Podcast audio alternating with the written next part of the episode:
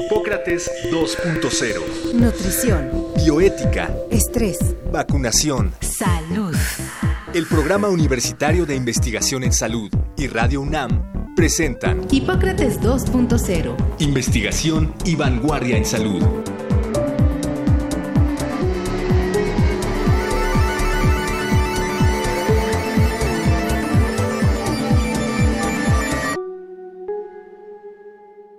Se estima que a nivel mundial el 8% de la población presenta algún tipo de fobia y alrededor del 13% de las personas lo presentará en algún momento de sus vidas. En México, un promedio de 4% de los habitantes de entre 18 y 65 años padecen este trastorno.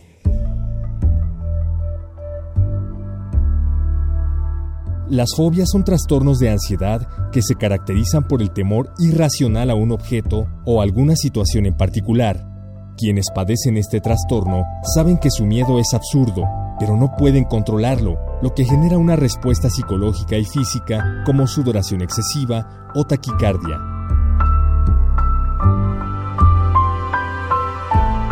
Las fobias pueden presentarse desde la infancia, aunque la tasa de presentación suele disminuir con la edad. En la infancia se inician típicamente las fobias a animales o a situaciones y posteriormente aparecen las fobias ambientales y las de sangre, inyecciones, daño. Existen varios tipos de fobias específicas como fobias a animales o insectos, situaciones de la naturaleza y fenómenos atmosféricos, fobia a la sangre, también conocida como hematofobia y fobias de tipo situacional, a transportes, elevadores o espacios abiertos. En los niños es común que las fobias se manifiesten en forma de llanto o berrinches. Es extremadamente frecuente que coexistan con otras enfermedades psiquiátricas, como los trastornos del estado de ánimo, trastornos por uso de sustancias y otros trastornos por ansiedad. La empresa Consulta Mitofsky ha preguntado ¿a qué le tiene usted más miedo?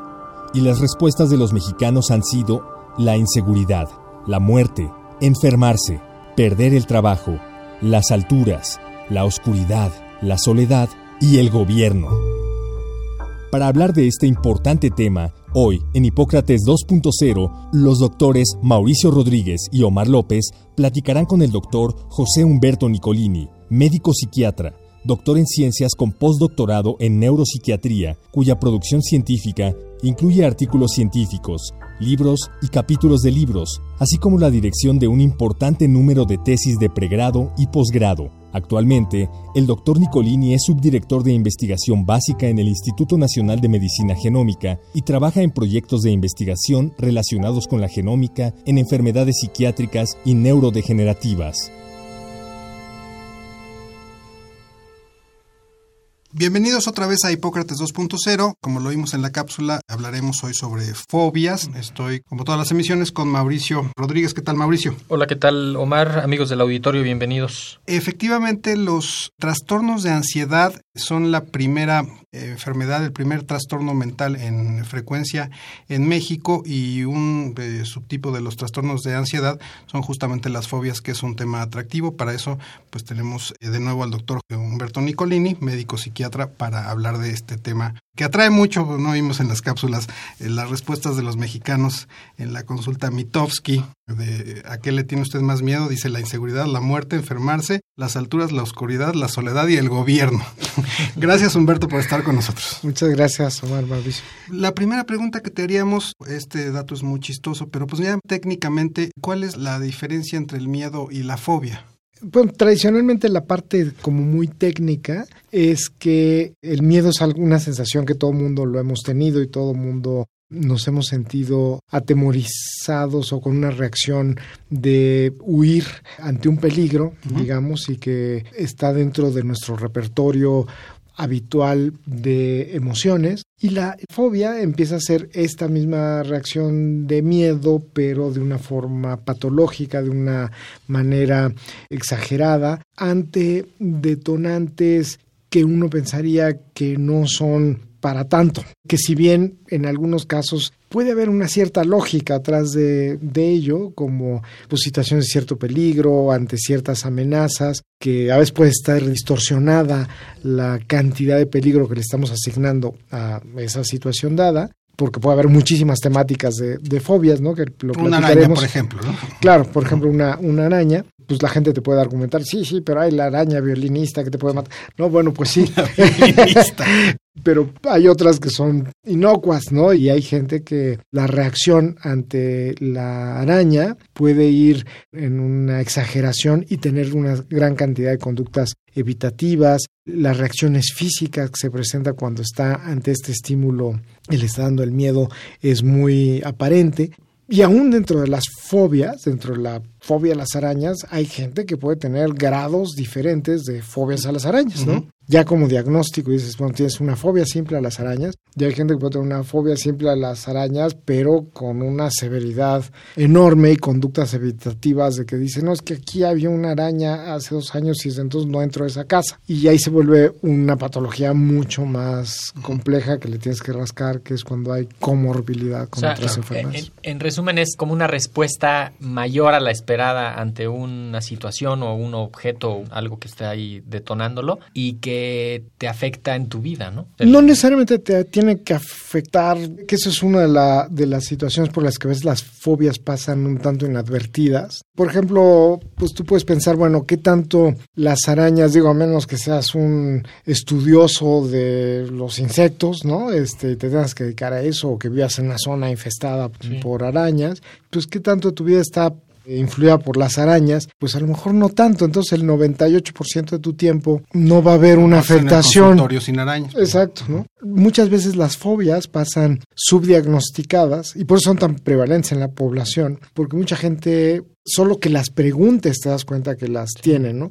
O por la severidad o la temática de las fobias empieza a ser mucho más invasiva que ¿Cuál es- otras. ¿Cuál es la más frecuente? Una fobia, la que está más en México. ¿Cuál es? Eh, Fíjate que, digo, aparte de la experiencia propia y es una, como te diría, una epidemia escondida, es lo que llamamos la fobia social, el temor a la interacción en público. Y curiosamente, esta imagen que tenemos que los mexicanos somos, pues como los que van al mundial, ¿no? Extrovertidos, Sí, pachangueros, que los van a arrestar en. Rusia, ¿no? La verdad es que esta es como la otra parte, ¿no? La parte tímida, que te cohibes demasiado, que el hecho de ser el foco de atención te da muchísima pena, que vas a un lugar y le tienes que pedir algo a alguien, ya te sientes eh, aterrado. eh, Te sudan las manos, te, puede empezar a edades se te muy reseca la tempranas. boca, este, o sea, Claro. sí tienes datos de eso. niños que los hacen pasar al frente y verdaderamente eh, entran en un ataque de pánico y entonces empiezan a tener mal rendimiento escolar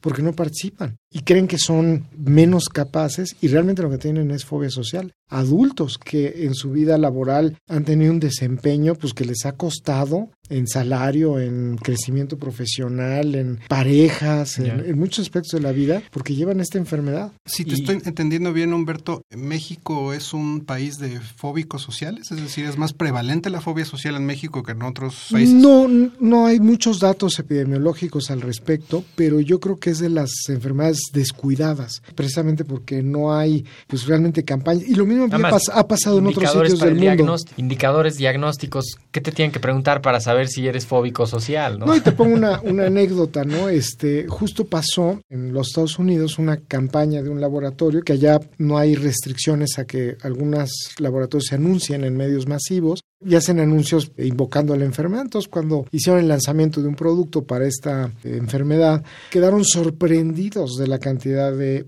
personas que llamaron. Y ahí fue donde se llamó la atención de qué tan prevalentes, 15% de la población, que es una barbaridad. El publicista fue promovido y Claro, claro, no, no, nunca se lo esperaron, ¿no? Y aquí en México, cuando se hizo el estudio clínico, pues también decían, ¿cómo lo vamos a hacer? ¿No? Porque aparte, pues a la gente le da pena.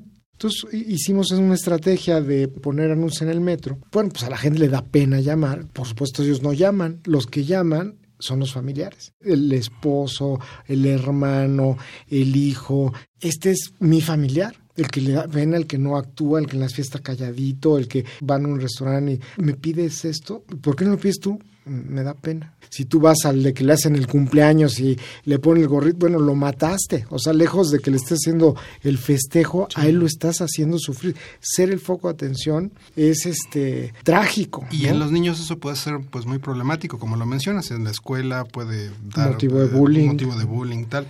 Eh, oíamos en la cápsula que en México en promedio 4% de los habitantes entre 18 y 65 años padecen de algún tipo de fobia. Estaríamos hablando de 4 o 5 millones de habitantes, lo cual no es despreciable, pues es más que otras enfermedades como trastorno obsesivo compulsivo tal. Y se ha estimado a nivel internacional que la fobia social es cercana al 12-15% de la población, pero verdaderamente es difícil de extraer a nivel poblacional.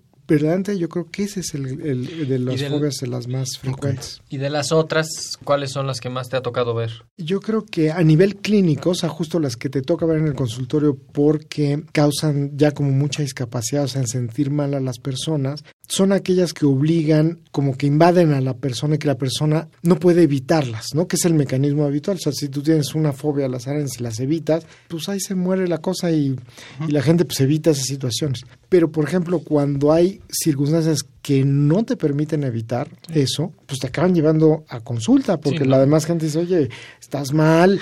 Entonces, una de las que es muy frecuente es la agorafobia, o sea, el, miedo tanto a los pasos abiertos o la claustrofobia. ¿no? No, imagínate un claustrofóbico en, En un cine. en un edificio donde tiene que subir diario por el elevador Claro. porque trabaja en el piso 30. No, aquí en una cabina se sentiría incomodísimo, se sale. Te digo, en un cine o en un concierto, llega y le toca los mejores lugares, porque aparte están en medio y, se, y dice, yo no puedo estar aquí. Yo quiero estar junto a la salida de emergencia. Dice, pero es un lugar malísimo, no vas a ver, no me importa. Y la diferencia entre, entre "Ay, no seas maniático y si estás mal de algo es justamente que sí lo haga, ¿no? Y que sí, que sí modifique el transcurso de la situación para Claro. evitar esa sensación, ¿no? Claro, y ves el sufrimiento de la persona, que no es negociable, digamos, como el miedo que tiene, que la persona te dice, o sea, me estoy poniendo mal, y se empieza a poner mal, suda, palpitación, o sea, le dan ataques no de puede- pánico. Es que es curioso porque al mismo tiempo que se hace mucha promoción al respecto y hay muchos programas sobre fobias, se publicita las fobias y a todo el mundo le da mucho morbo,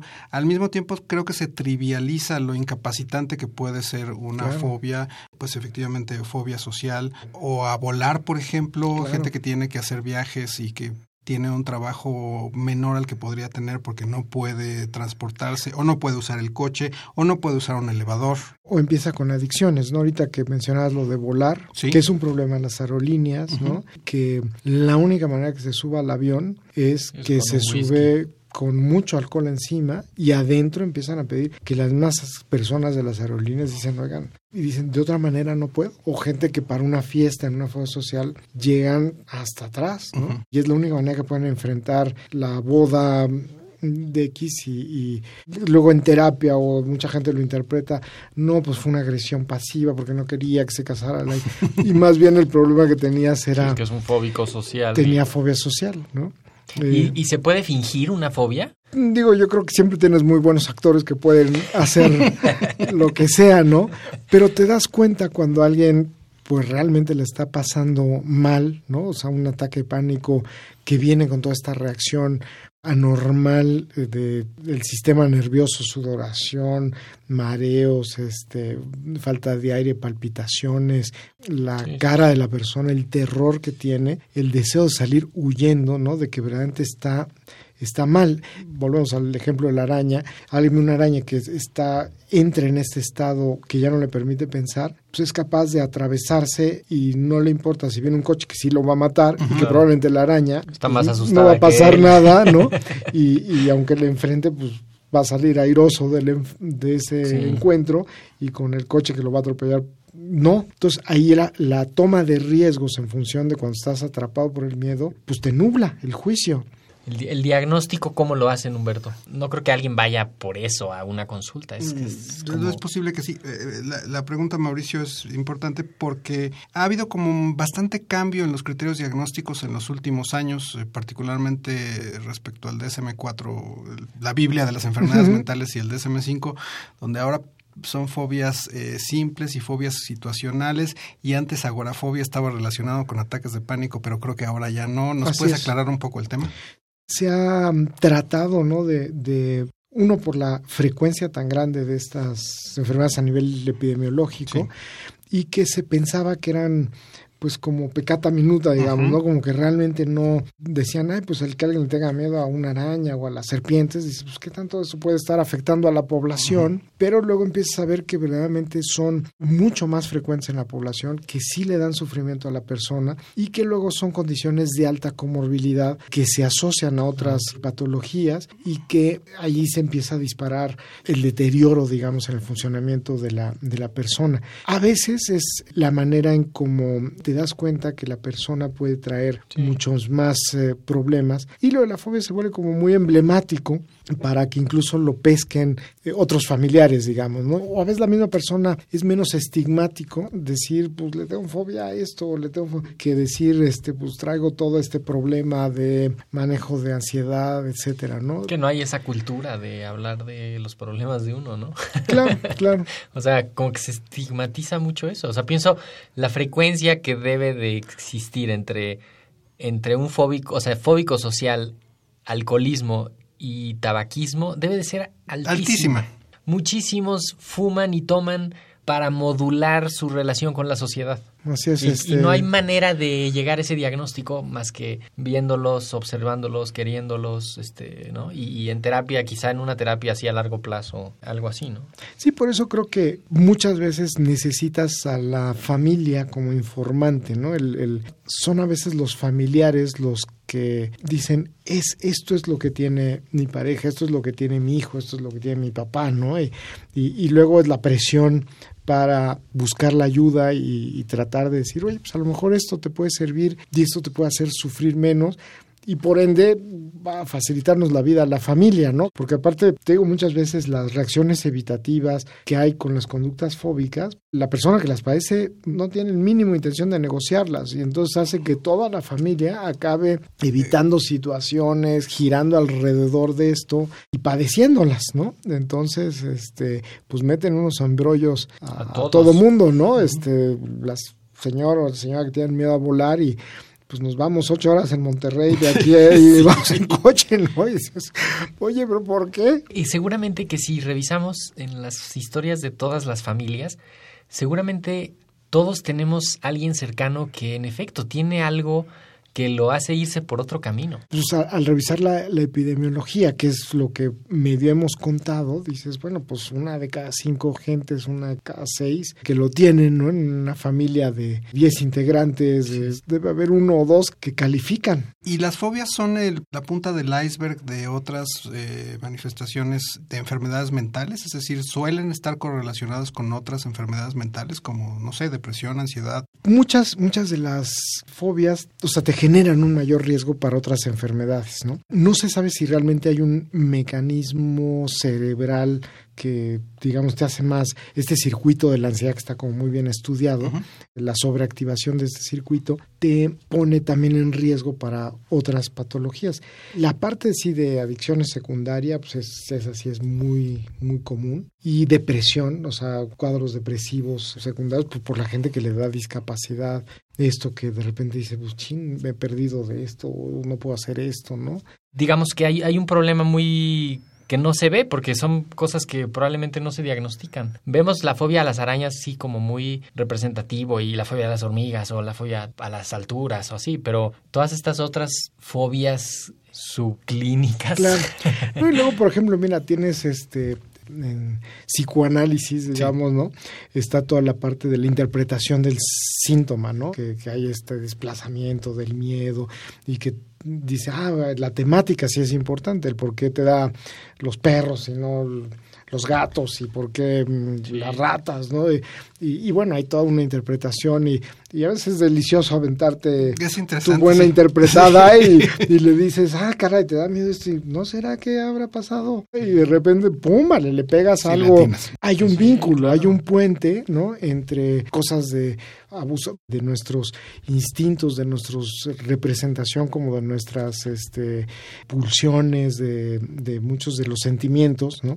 Volviendo al tema así como muy freudiano, Sí. la parte de los sueños, ¿no? Cuando sueñas con animales o con acciones como volar. Se han visto la película, la de Birdman, ¿no? Que, Sí, claro. que él soñaba y que volabas.